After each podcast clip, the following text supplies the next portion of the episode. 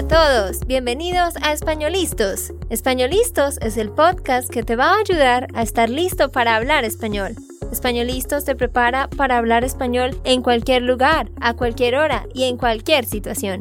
¿Recuerdas todos esos momentos en los que no supiste qué decir? ¿Esos momentos en los que no pudiste mantener una conversación?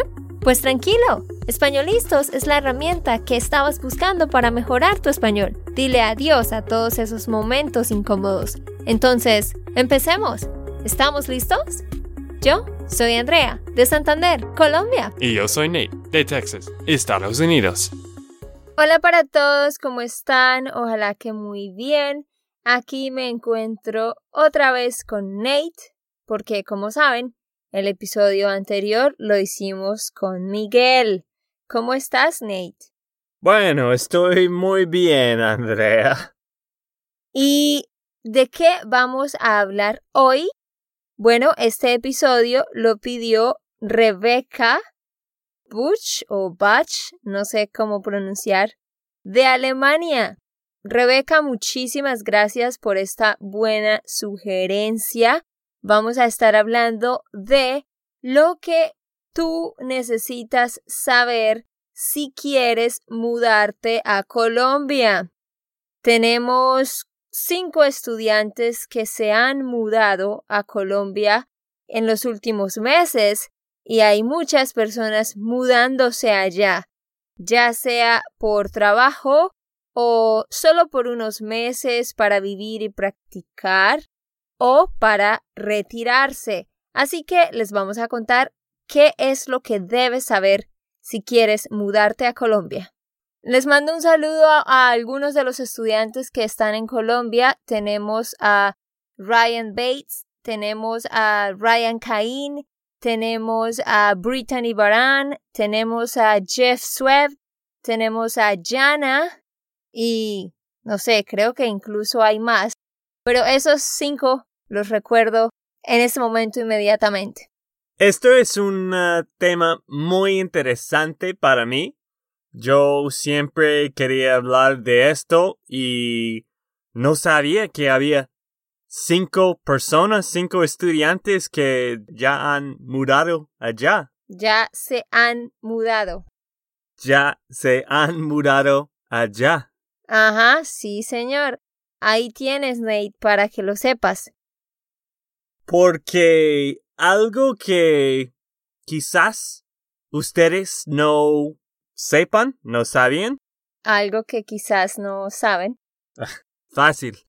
Algo que ustedes no saben es que Andrea y yo tenemos los pensamientos de retirarnos allá, ¿cierto? ¿O tú quieres hacerlo allá? Exacto, sí, esa es la meta. La meta es podernos retirar en Colombia, bueno, jubilar, jubilar, en Colombia decimos jubilar. Queremos jubilarnos en Colombia, pero obviamente nos gustaría vivir allá antes también.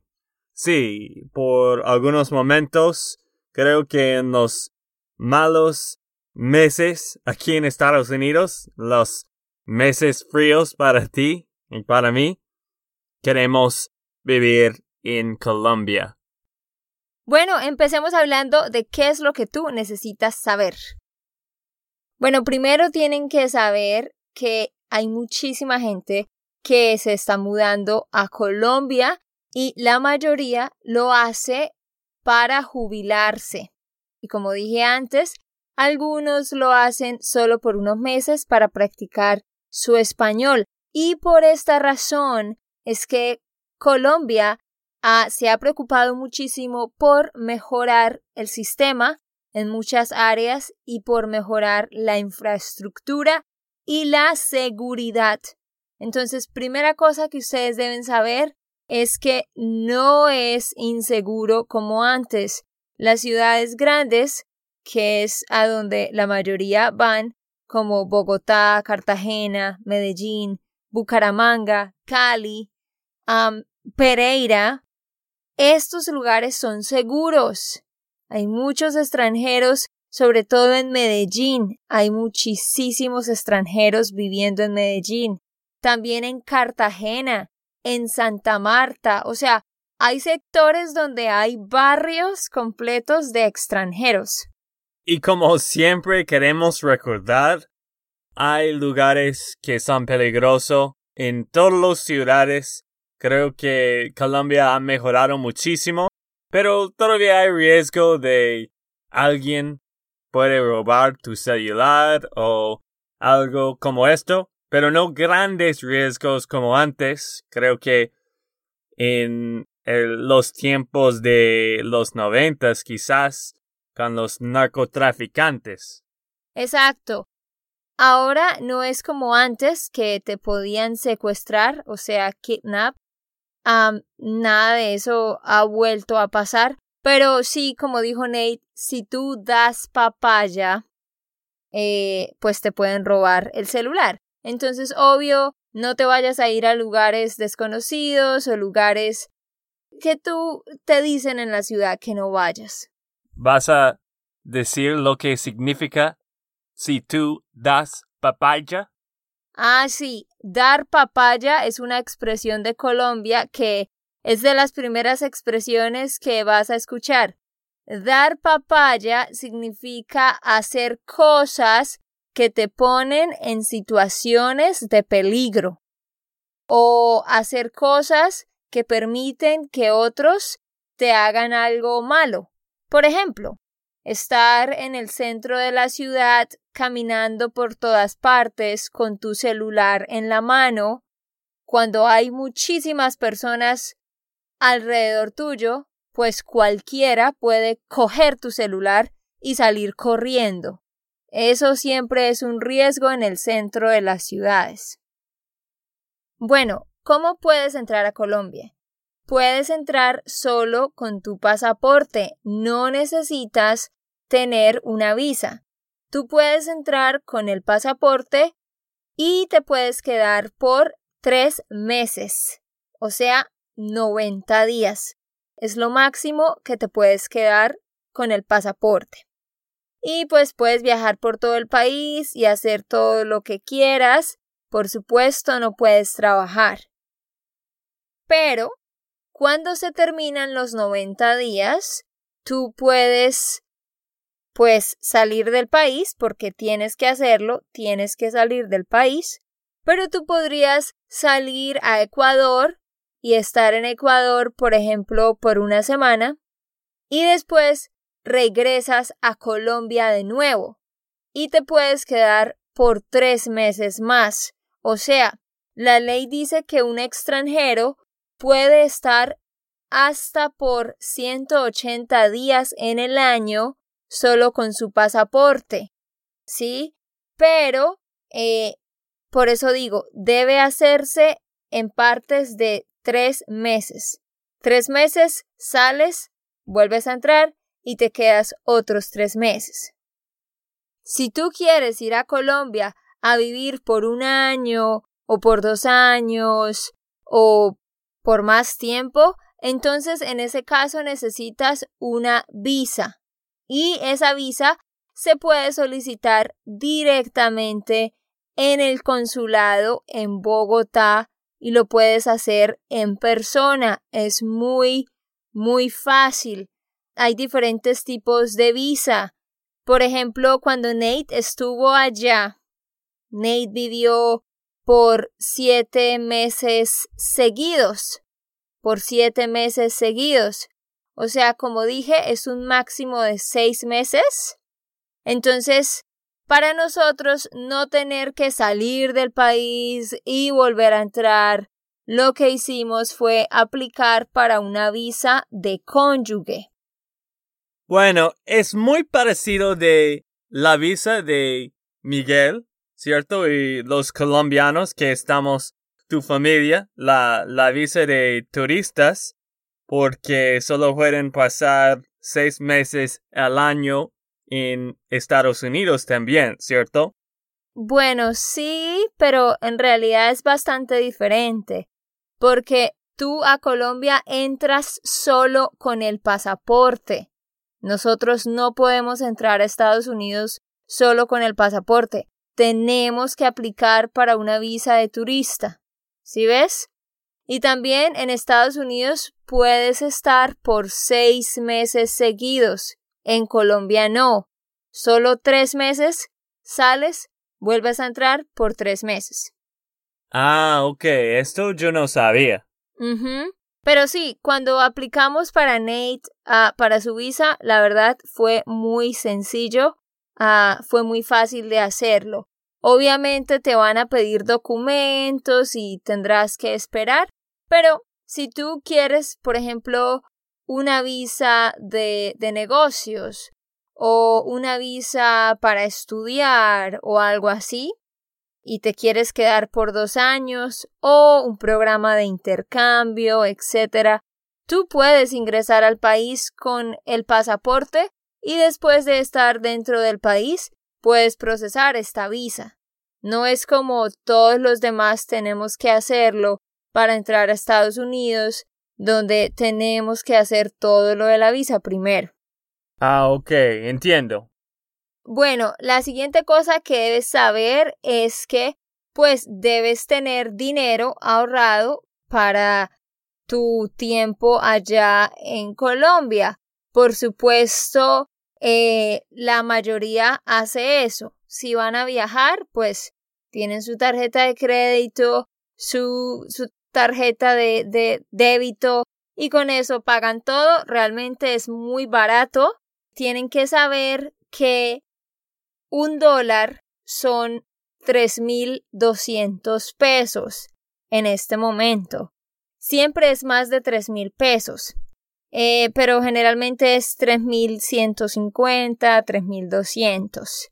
¿Qué puedes comprar con solo un dólar, Nate? Que es algo que tus amigos estaban muy sorprendidos porque solo valía un dólar. ¿En Colombia? Ujú. Ah, cerveza primero. Sí. Si puedes comprar una botella de cerveza en todos los bares, o la mayoría de bares. ¿Y qué más? Bueno, mucha comida. Normalmente puedes almorzar por dos o tres dólares. Y un taxi. Puedes ir en un taxi a otro lugar que es Diez minutos. Sí, un poco menos quizás por como un dólar, dos dólares, ¿no? un poco menos de dos dólares. Entonces, sí, realmente taxis, buses, el metro, todo, todo es muy barato. Bueno, existen varias plataformas digitales en las que tú puedes conseguir empleo. Si tú quieres ir a Colombia solo a viajar y a aventurar, por ejemplo, por un año, pero quieres también trabajar y ganar un poco de dinero, eh, tú podrías ir a las siguientes plataformas. Elempleo.com, elempleo.com. Otra plataforma es computrabajo.com. Otra plataforma es trabajando.com.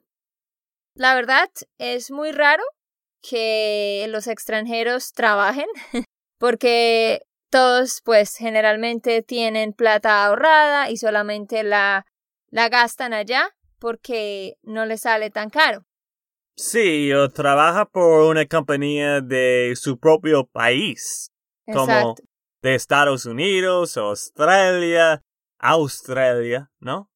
Australia, sí. Y ellos tienen sus propios trabajos, quizás remote. ¿Cómo se dice remote? Trabajo a distancia.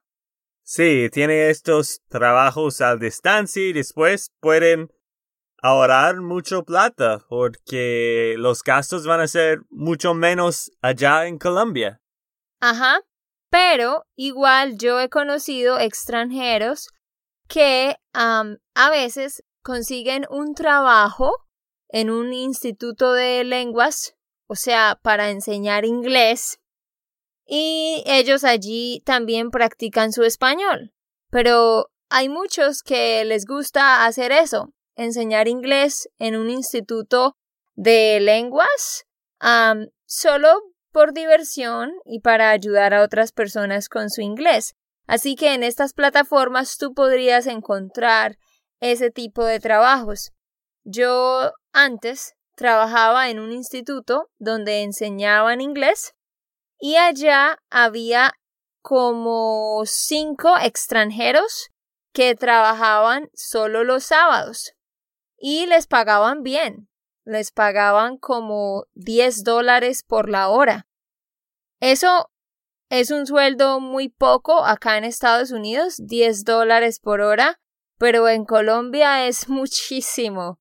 Entonces, por ejemplo, si tú no quieres gastar tus ahorros, puedes conseguir un trabajo de fin de semana o en las noches y te van a pagar bien, o sea, de acuerdo a los estándares de Colombia, y podrías usar esa plata para tu comida, por ejemplo.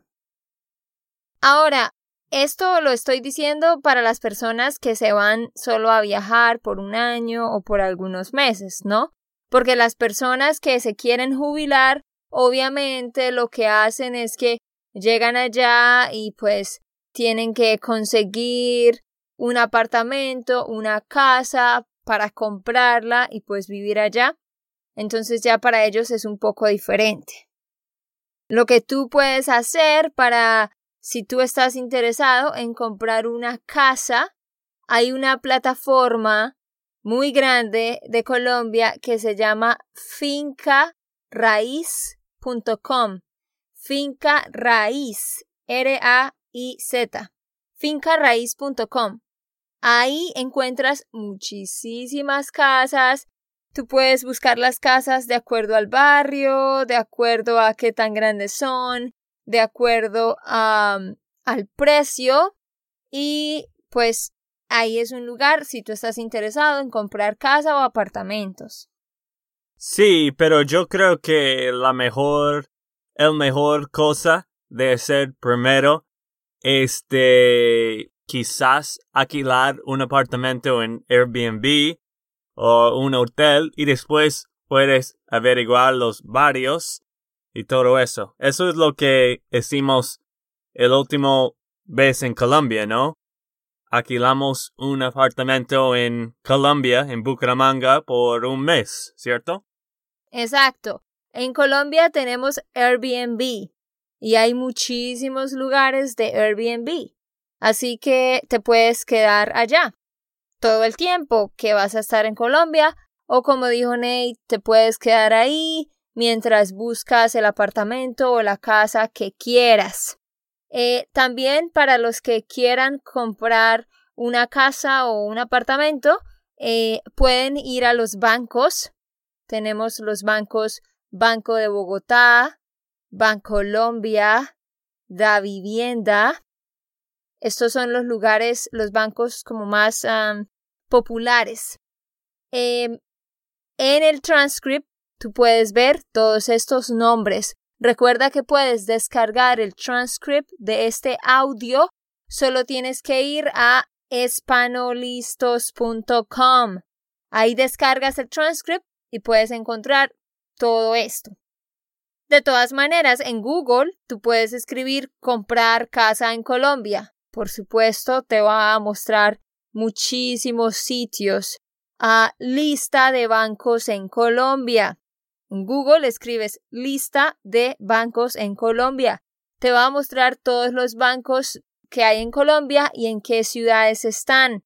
Sin embargo, vuelvo y digo, los que yo más recomiendo son Bancolombia, Banco de Bogotá y Da Vivienda. Por medio de un banco, por supuesto, puedes conseguir una casa. Ahora, si tú de verdad es más fácil hacer un Airbnb porque si tú quieres arrendar o rentar un apartamento directamente con una persona allá en Colombia, o sea, una persona que no pertenece a Airbnb, pues tú vas a tener que mostrar eh, una carta de trabajo, tendrás que mostrar evidencia de la cantidad de dinero que tienes, tendrás que buscar un cosigner, un fiador, y otro poco de cosas que antes la gente tenía que hacer todo esto, pero ahora ya no porque es súper fácil. Con Airbnb no tienes que pagar ni hacer todos estos papeles. Otra cosa que quiero mencionar, obvio que puedes cambiar los dólares o los euros. Euros. Euros. Estaba pensando, no sé cómo pronunciar esta palabra en español.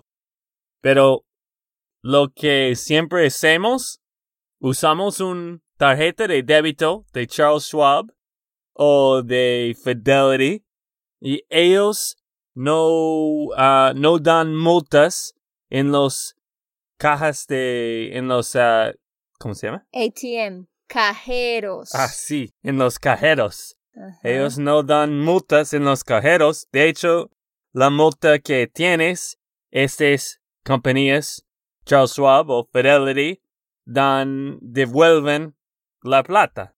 Ajá. Sí, porque en Colombia, yo no sé aquí en Estados Unidos cómo es, pero en Colombia cuando tú haces un retiro de un ATM, de un cajero automático, ese banco te cobra un fee, te cobra un monto por el retiro. Retiro es withdrawal.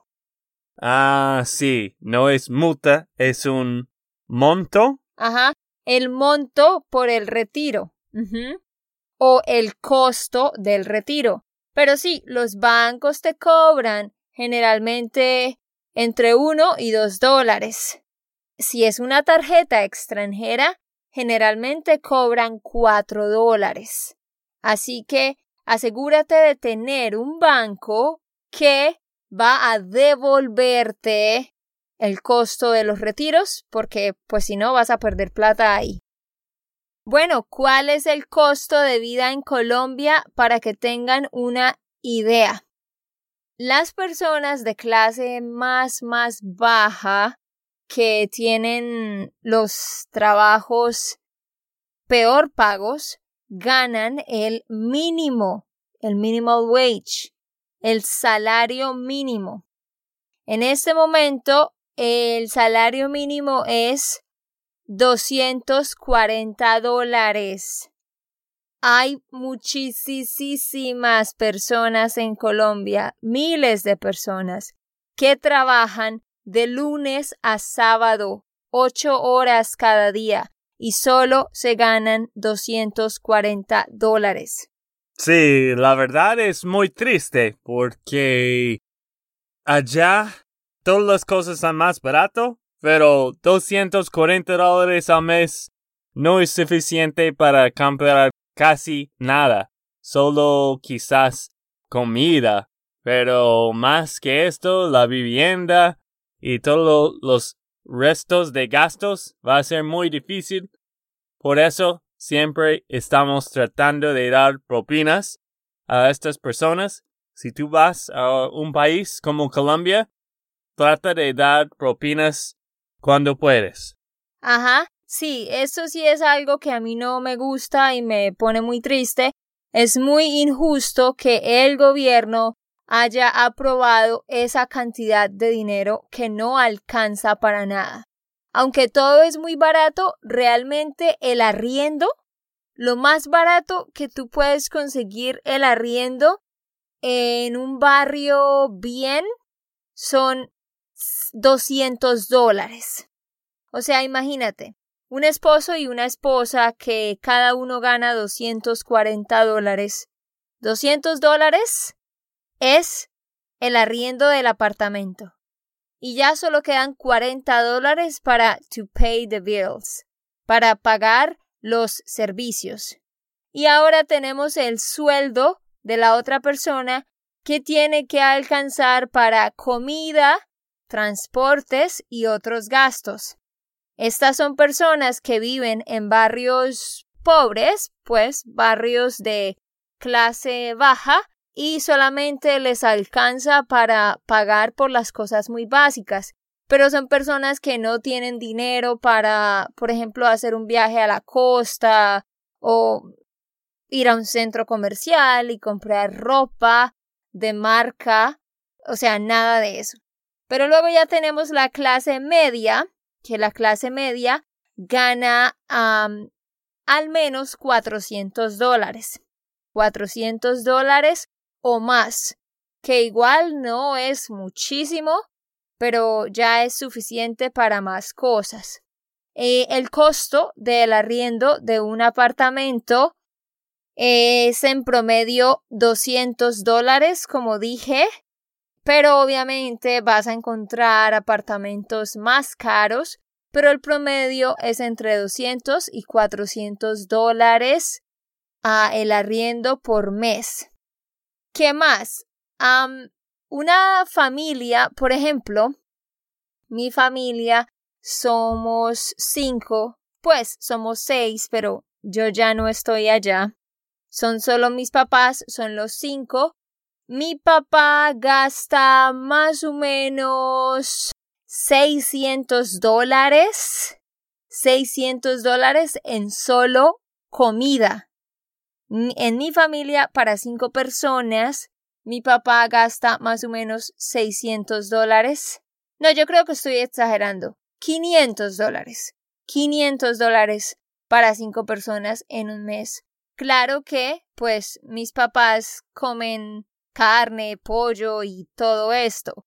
Pero obviamente, como dije, hay personas que tienen que vivir, comer en un mes con menos de 200 dólares obviamente no pueden salir a comer, no pueden darse eh, gustos, pero la, la alimentación por lo general es barata, o sea, para un extranjero siempre va a ser barato. En un restaurante normal de clase media, tú puedes pagar, eh, sí, como lo decía Nate, entre 2 y 4 dólares por un almuerzo. Si ya vas a un restaurante más un poquito más lujoso, más elegante. Igual una comida puede valer 7 dólares, 8 dólares. Entonces son precios bien. Sí, y con todo esto es obvio la clase media es más fuerte en Estados Unidos, otros países que son más, ¿cómo se dice, Andrea? Desarrollados. Esto, más desarrollados y la clase media ya en Colombia no es tan fuerte y la gente tiene que trabajar duro y pensar en lo que están comprando. Porque como tú has notado aquí cuando me conociste, tú notaste que yo pago cosas muy impulsivo. No estoy pensando, ah, si este restaurante es 10 dólares, ¿por qué no vamos al otro restaurante que es 8 dólares? De hecho, quiero ir que tiene buena calidad. Bueno, no es muy costoso, pero que tiene muy buena calidad también. Las reseñas son buenas. Ajá. Sí, eso es algo a hacer sobre Colombia. Que, por ejemplo, con mi familia, siempre, ok, vamos a almorzar afuera entrábamos a un lugar. Mm, aquí el almuerzo vale siete dólares por persona. No, muy caro. Vamos a otro lado. Mm, seguimos caminando. No, aquí vale cinco dólares por persona. No, no, no. Muy caro. Sigamos caminando. Ok, este lugar vale cuatro dólares por persona. Vamos a almorzar aquí. Entonces al colombiano no le importa caminar más para comparar los precios y comprar lo más barato. Pero sí nos importa la calidad también. Por ejemplo, pues con nuestros papás también nos importa la calidad, pero no somos como Nate, que le importa muchísimo, y como los americanos en general, que pues yo he notado que el pensamiento es, ok, voy a entrar a este lugar, son solo cuatro dólares más, no importa, son solo tres dólares más, o incluso son solo diez dólares más, vamos a comer aquí porque es más rápido y no tengo que caminar. En cambio, el colombiano siempre está pensando en buscar el precio más bajo, precisamente porque el dinero no es suficiente. Nos importa mucho más este la calidad y creo que en Colombia no usan Yelp como de aquí. no, pues a las personas que tienen mucha plata, yo creo que sí miran las reseñas antes de ir a un restaurante. pero nosotros no, realmente no, ni siquiera buscamos restaurantes por internet. Solo ya conocemos los restaurantes y vamos allá. Ahora, ahora está cambiando un poco, porque ahora la gente está empezando a, utilizar más internet para los restaurantes y a leer las reseñas. So, yo creo que de hecho Nate está empezando a cambiar un poco. Ah, ok, bueno. Bueno, queridos, ya eso es todo por el episodio de hoy. Ojalá que esto les sirva. La última cosa que quiero decir, en Colombia no necesitas tener carro ni moto porque tenemos muchos buses, taxis, Uber, motos, metro. No necesitas preocuparte por el transporte. Pero no se vayas con una motocicleta. ok, no utilicen las motocicletas, pero tenemos muchas otras opciones. Y ya para despedirnos les quiero recordar, si tú aún no eres parte de nuestra comunidad en Spanishland School, asegúrate de ir a nuestro sitio SpanishlandSchool.com y asegúrate de suscribirte para que empieces a recibir nuestros emails con material exclusivo y con las noticias de lo que estamos haciendo. Ok, esto fue todo por el episodio de hoy. Esperamos que les haya gustado y que hayan aprendido. Y recuerda, si sientes que estás listo para aprender español, solo da un clic en Español Listos. No olvides dejar tus comentarios de lo que te gustó y los temas que quieres que tratemos. Suscríbete y déjanos tus reseñas. Españolistos les dice chao chao y hasta, la próxima.